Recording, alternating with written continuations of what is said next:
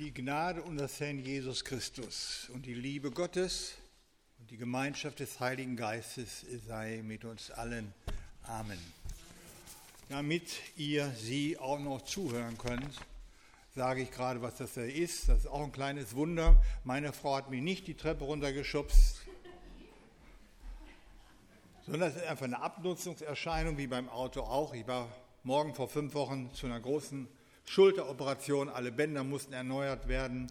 In Schaumburg-Lippe in einem Krankenhaus war ich drei Tage. Das Schwierigste sind die Schmerzen danach, die bis heute auch noch sind. Aber es ist gut, es ist auch ein kleines Wunder. Darüber kann man staunen und Gott dankbar sein. Nun wissen Sie, wisst ihr, was los ist und dann könnt ihr auch zuhören. Staunen. Danke für, die, für diese nette Geschichte mit diesem jungen Gott, staunen, wie Gott redet. Opa, siehst du die Glocken läuten? Nein, ich sehe die nicht, ich höre die Glocken läuten. Nein, siehst du die Glocken läuten? Staunen wie kleine Kinder. Die sehen Glocken läuten, obwohl sie Glocken gar nicht sehen. Staunen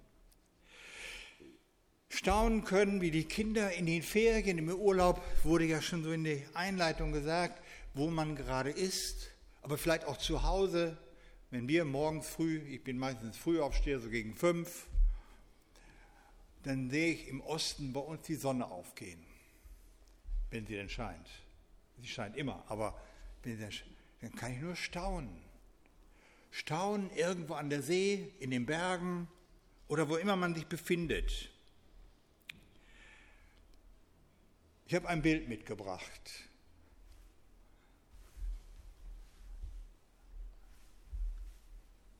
Kann man schwach sehen. Den Kölner Dom. Wer war schon mal im Kölner Dom? Die meisten. Wenn man aussteigt aus dem, ich habe ja zwölf Jahre in Köln dort gearbeitet, wenn man so mit dem Zug fährt und man steigt im Kölner Hauptbahnhof aus und steigt aus und schaut nach links, dann sieht man ein riesiges, gigantisches Gebäude. Die gotische Kathedrale, den Kölner Dom. Und wenn man dann in diese Kathedrale hineingeht oder so mal schaut, so rund 150 Meter lang, in der Mitte circa 86 Meter breit, der Dachfirst über 70 Meter Höhe, die beiden Türme 157 Meter hoch, so circa der Westfassade. Die Westfassade, die wir im Bild sehen, circa 7000 Quadratmeter groß. Also ungefähr, wer Fußball schaut, einmal ein Fußballfeld hochklappen. 7000 Quadratmeter. Die Fensterflächen in dem Kölner Dom, so ganz grob über 8000 Quadratmeter. Nur mal so eine Vorstellung zu haben. Da kann man nur staunen über solch ein, einen Bau, ein Gebäude. Und wenn man dann eintritt in dieses Hauptportal der Westfassade, das hohe, lange Mittelschiff, circa 44 Meter hoch, rund 120 Meter lang. Da ist man, wenn man hier losläuft, glaube ich, da gleich an der, an der nächsten Ecke. Dann 100 Meter entfernt vom Westportal im Eingang im Längsschiff der heiligen drei Königen schreien, wo die heiligen drei Könige nach die Weisen aus dem Morgen Lande nach der Tradition ruhen. Einfach nur zum Staunen. Für mich ist der Römerbrief so etwas wie die allerheiligste Kathedrale der Bibel, des Neuen Testamentes. So ergeht es mir immer wieder, wenn ich in den Römerbrief eintrete und ihn lese. Die muss man einfach mal so in einem Zug lesen. Da kann man keine Musik nebenbei hören, andere Geräusche am besten alles zumachen und nur mal 16 Kapitel lesen, staunend lesen. Einen kleinen Spaziergang möchte ich mit euch machen. Nicht in alle Details, dann sitzen wir morgen noch hier. Aber so einmal hineingehen zu dem heiligen Dreikönigen-Schrein. Kapitel 11, Vers 36 folgende. So in Auszügen steht da, O welch eine Tiefe des Reichtums, beides der Weisheit und der Erkenntnis Gottes. Wie unbegreiflich sind seine Gerichte und wie unerforschlich seine Wege. Denn wer hat des Herrn Sinn erkannt? Wer ist sein Ratgeber gewesen? Oder wer hat ihm etwas gegeben, dass Gott es ihm vergelten müsste? Denn von ihm und durch ihn und zu ihm sind alle Dinge. Ihm sei Ehren Ewigkeit. Amen. Schon im Eingangsportal des Römerbriefs Kapitel 1 bekennt Paulus staunend, denn ich schäme mich des Evangeliums von Christus nicht, denn es ist eine Kraft Gottes, die rettet, die an ihn glauben, die Juden zuerst und auch die Heiden. Anhalten über die rettende Kraft Gottes die allen Menschen, die an ihn glauben, zuteil geworden ist und wird. Wenn man dann das gewaltige Längsschiff des Römerbriefes dieser Kathedrale durchschreitet und nicht rennt und dann an eine Station kommt, Römer 3, und verweilt, es ist kein Unterschied, sie sind alle alle Sünder und werden ohne Verdienst gerecht aus Gottes Gnade durch Jesus Christus.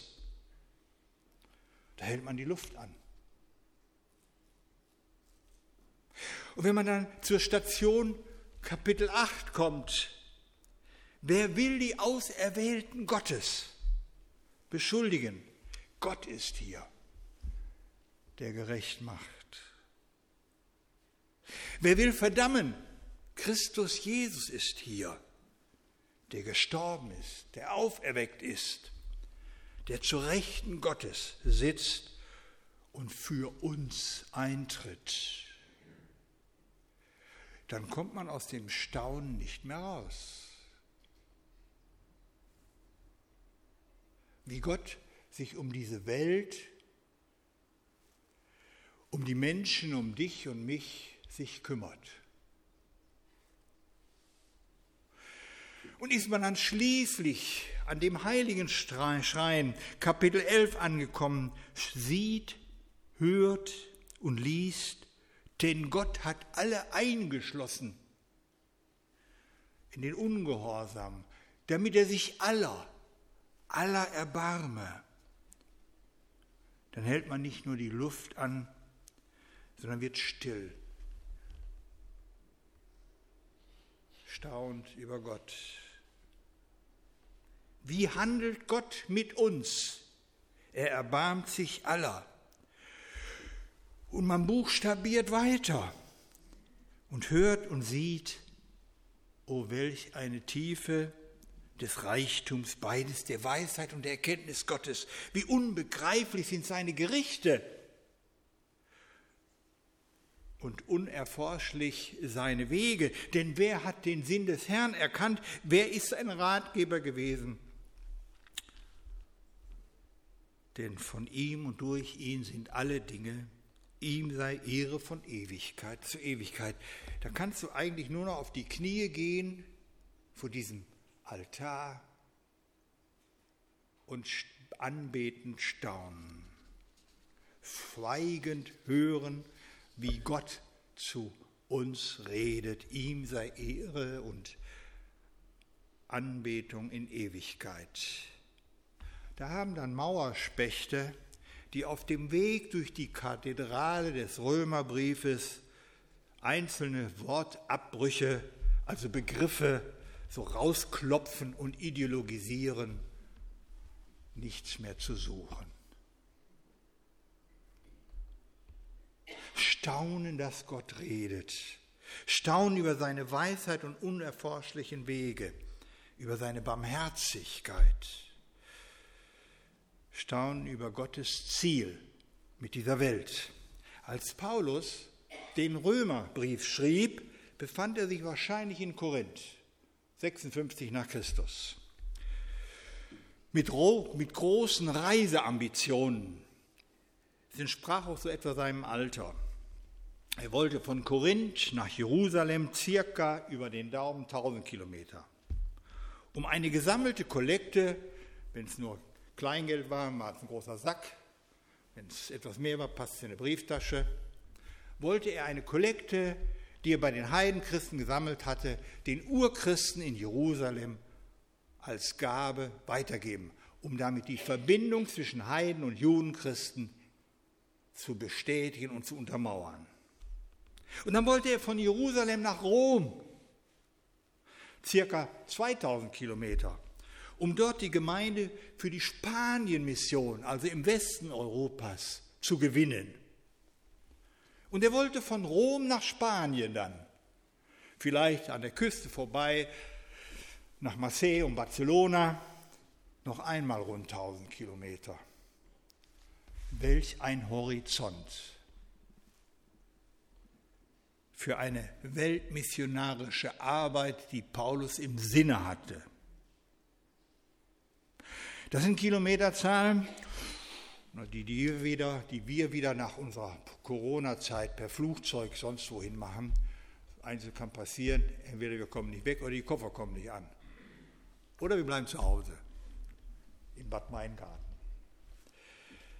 Welch ein Horizont, den Paulus hatte. Was dieser Paulus alles für seine Mission so unternahm. Unglaublich. Warum eigentlich? Weil er überwältigt war von Gottes Barmherzigkeit dieser Welt gegenüber. Und das Besondere war, dass Paulus diese Gemeinde in Rom gar nicht gegründet hatte, die existierte schon. Die existierte schon, bevor er in Philippi war und die sogenannte erste Gemeinde in Philippi gründete. Diese Gemeinde damals bestand aus Heidenchristen und Judenchristen. Also ähnlich wie in den anderen Gemeinden auch oder Korinth, wo er sich ja gerade befand. Man konnte davon ausgehen, dass es auch in Rom genauso wie in Korinth und anderen Gemeinden zu Spannungen kam zwischen Judenchristen und Heidenchristen. Zwischen Gesetzestheologie und freien charismatischen Glaubenserfahrungen zwischen, ich sage es mal so, Starkstrom-Charismatikern und Kühlhaus Bibeltreuen. Es steht geschrieben, wo es einen gefriert. Darum spricht Paulus gründlich und ausführlich in den ersten acht Kapiteln seiner Langschiffkathedrale ausgiebig darüber und konstatiert über Gesetz und Evangelium, Glaube und Heiliger Geist. Da konstatiert ihr, ihr habt nicht einen Geist der Knechtschaft, die Zwänge empfangen, sondern einen Geist, in dem wir rufen, aber Papa, geliebter Papa, geliebter Vater. Und dann geht er forsch dieser Längskathedrale weiter in Richtung Dreikönigsschrein und widmet sich in Kapitel 9 bis 11 seinen eigenen Verwandten, den Juden. Und leidet darunter, dass diese große Barmherzigkeit Gottes durch Jesus Christus bei ihnen nicht angekommen ist, bei den eigenen Verwandten. und spricht, dass allein die Gnade Gottes durch Jesus Christus, allein der Glaube, allein das zum Heil und Frieden führt, allein durch Jesus. Paulus leidet geradezu darunter unter der Verstocktheit seiner eigenen Verwandten und möchte sogar selbst für sie sterben und sich ihrer opfern, damit sie dann gerettet würden. Ihr Lieben, ich weiß nicht, wie es euch geht. Mir fällt es manchmal schwer zu verstehen, dass eigene Verwandte, und das schmerzt, dass eigene Verwandte, Freunde, gebildete Leute und ungebildete für die gute Nachricht Gottes nicht offen sind. Schmerzt uns das? Paulus erklärt, dass der Mensch allein aus Glauben und Vertrauen zu Jesus Christus gerecht wird vor Gott. Denn Christus ist des Gesetzes Ende. Wer an ihn glaubt, ist gerecht. Und er lässt keinen Zweifel daran, dass die Treue Gottes auch seinem Volk Israel, den Juden, gilt und dass er sie nicht aufgibt. Aber er lässt auch keinen Zweifel daran, dass Gott den Rest der Welt auch nicht den Bach untergehen lässt.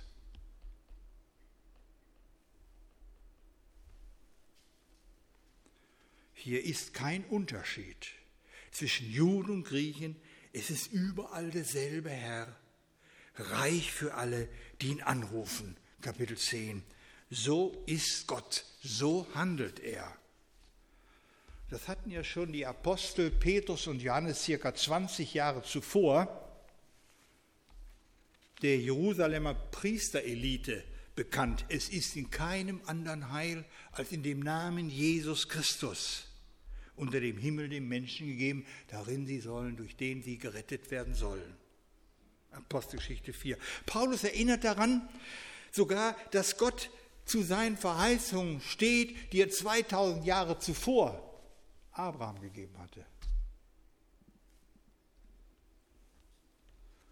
Dass durch ihn alle Völker, alle Menschen auf Erden gesegnet sein werden, schließlich durch seinen Sohn Jesus Christus, staunen über den Namen Jesus. So ist Gott einzigartig, so hat er einzigartig gehandelt. Gottes Wege sind unbegreiflich.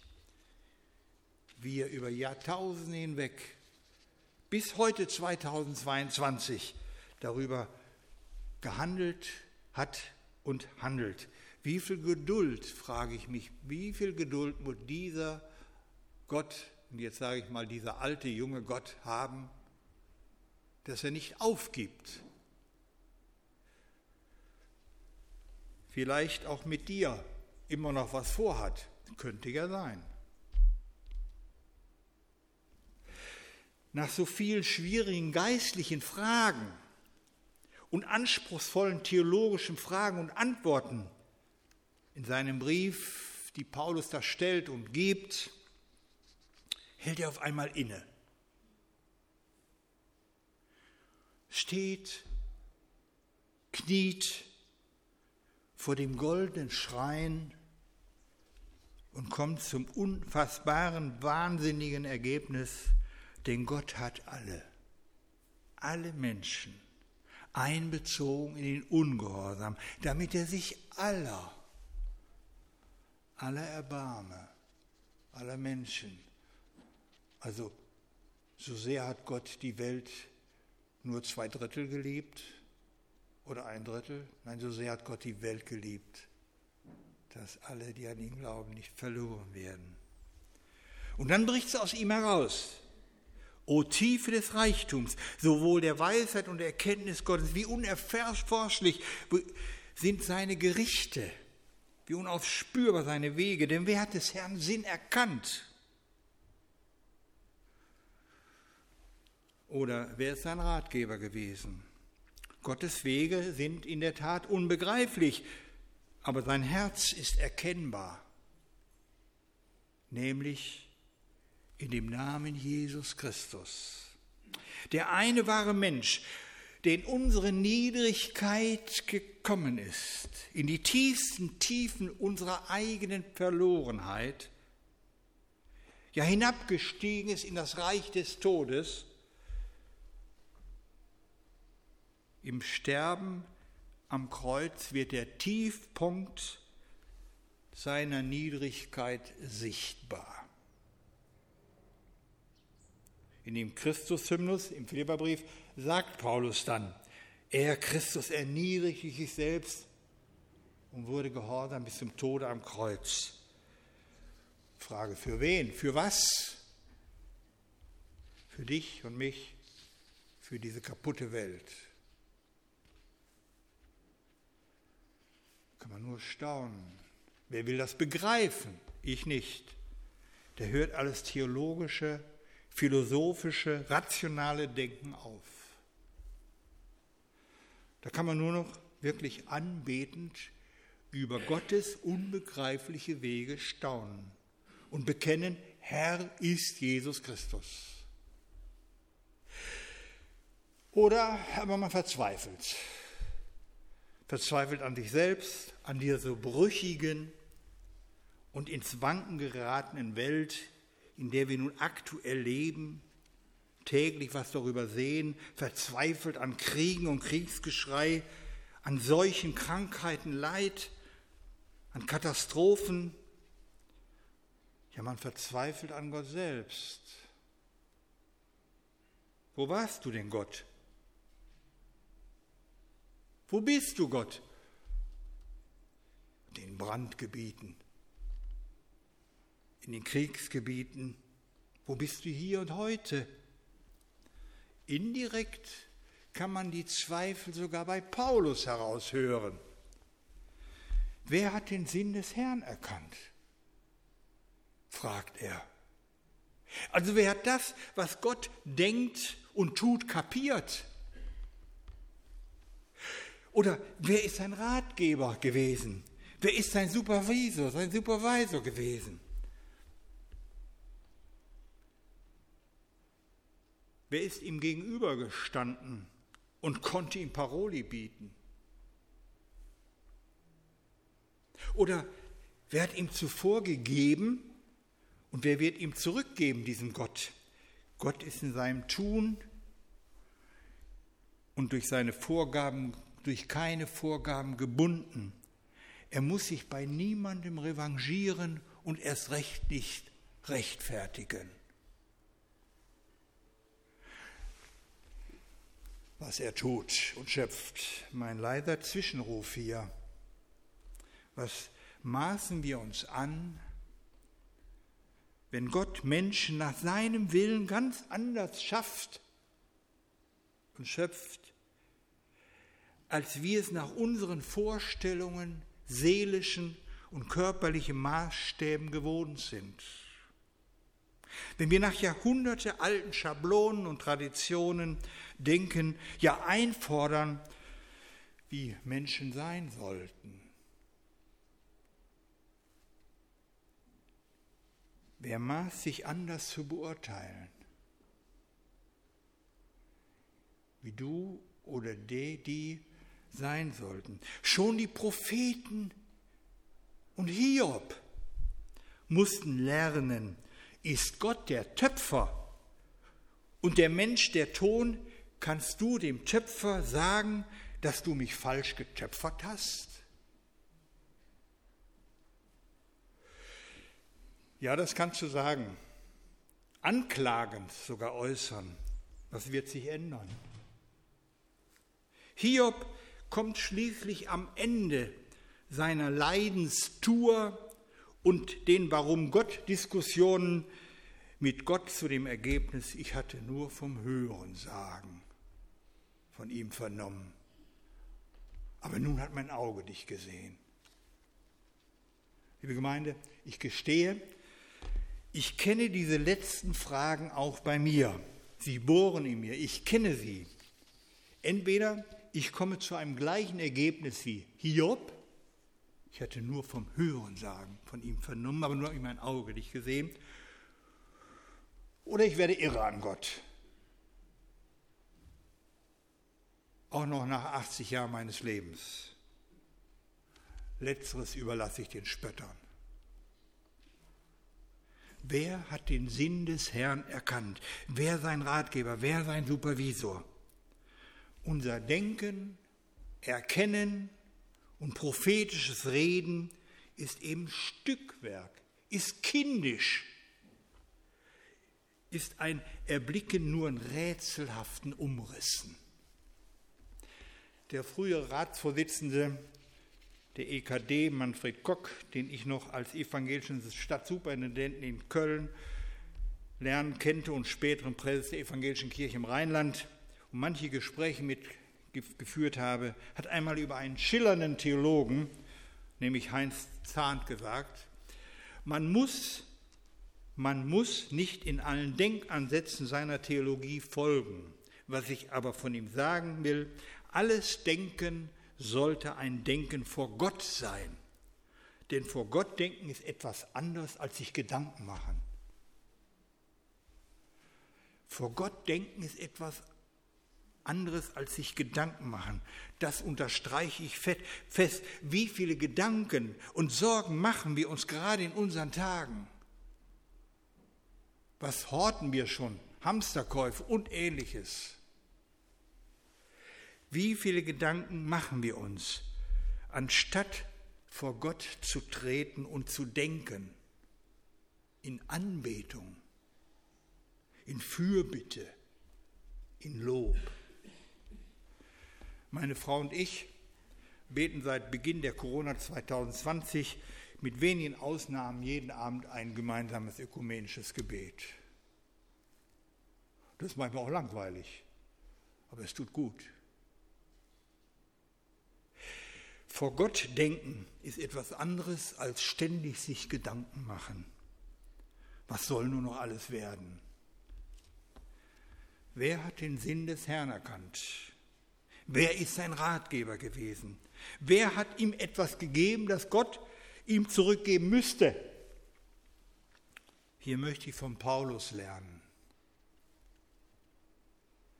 dass jegliches Denken, jede Theologie durch Gebet und Anbetung hindurch muss, damit sie zur Anbetung führt und nicht zur streitbarer Rechthaberei.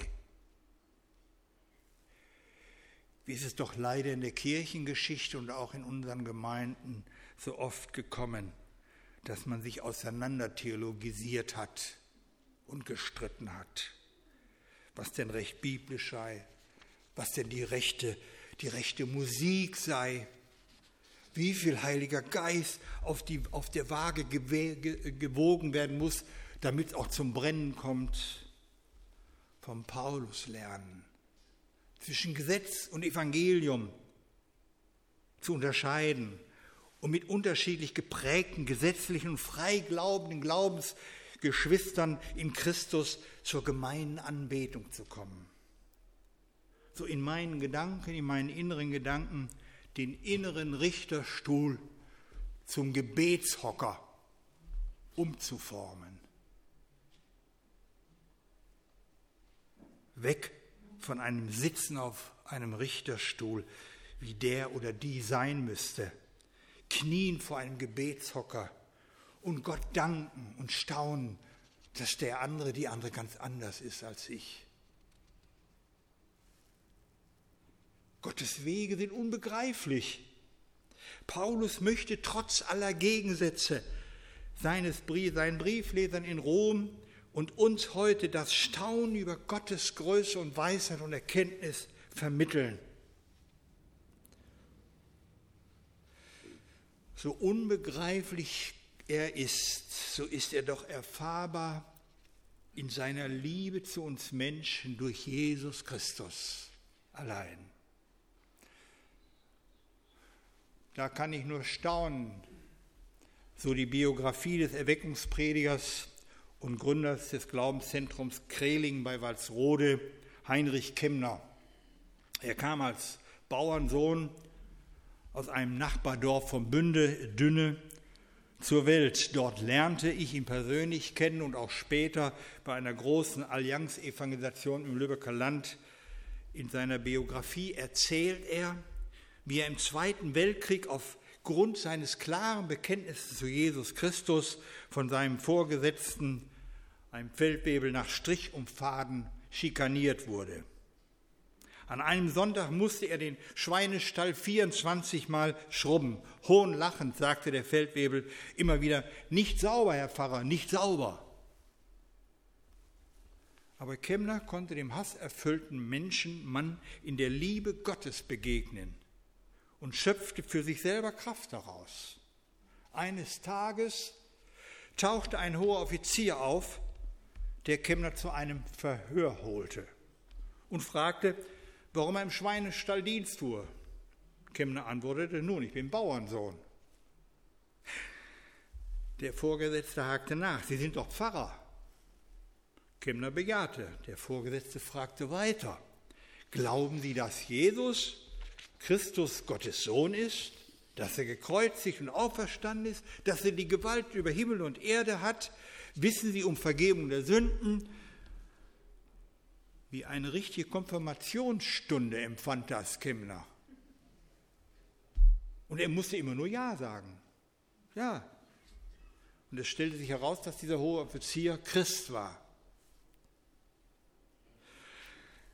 Gott hatte in das Geschehen unbegreiflich eingegriffen. Heinrich Kemner wurde auf einen Verbandsplatz versetzt wo er als Seelsorger die Sterbebegleitung vieler Menschen, Soldaten zum Zeugnis für Christus die Ewigkeit zeigen konnte. Wer hat den Sinn des Herrn erkannt? Wer ist sein Ratgeber gewesen? Von ihm und durch ihn, zu ihm sind alle Dinge. Und dieser letzte Hymnussatz, denn vor ihm und durch ihn, auf ihn hin ist alles, steckt die allumfassende Absicht Gottes mit dieser Welt, was der Gott der Geschichte mit ihr vorhat. Diese Welt, ihr Lieben, besteht weder aus einem großen Stillstand, und ich war überrascht und erbaut über dieses schöne Bild, was du da gezeigt hast von dem Astrophysiker.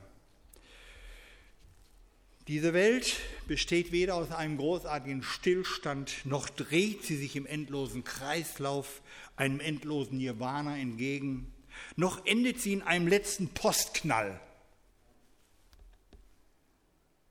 Nein, sie gleicht einer zielgerichteten Bewegung von ungeheurer innerer Dynamik auf die Endverherrlichung dieser Zeiten hin. Oder einfacher gesagt mit Billy Graham, ich habe die letzte Seite der Bibel gelesen, am Ende wird alles gut. Am Ende wird alles gut, siehe, ich mache alles neu, sagt der, der das Alpha und das Omega ist, Jesus Christus. Anbeten, staunen. Vor 40, 40 Jahren haben wir ein Lied von Manfred Siebald gesungen, das fällt ihm immer wieder mal ein. Das wird ein Staunen ergeben, ein Köpfe verdrehen, wenn wir nach diesem Leben vor Jesus stehen. Und wenn wir dann voll Hoffnung und doch beklommen, dann endlich zu sehen bekommen, wer von ihm verstoßen wird, wer angenommen. Ihr Lieben, mein Glaube ist, Gott hat alle einbezogen in Ungehorsam, damit er sich aller, aller erbarme. Ihm sei Ehre in Ewigkeit. Da kann man, nur, da kann man nur staunen. Probier's doch mal. Amen. Amen.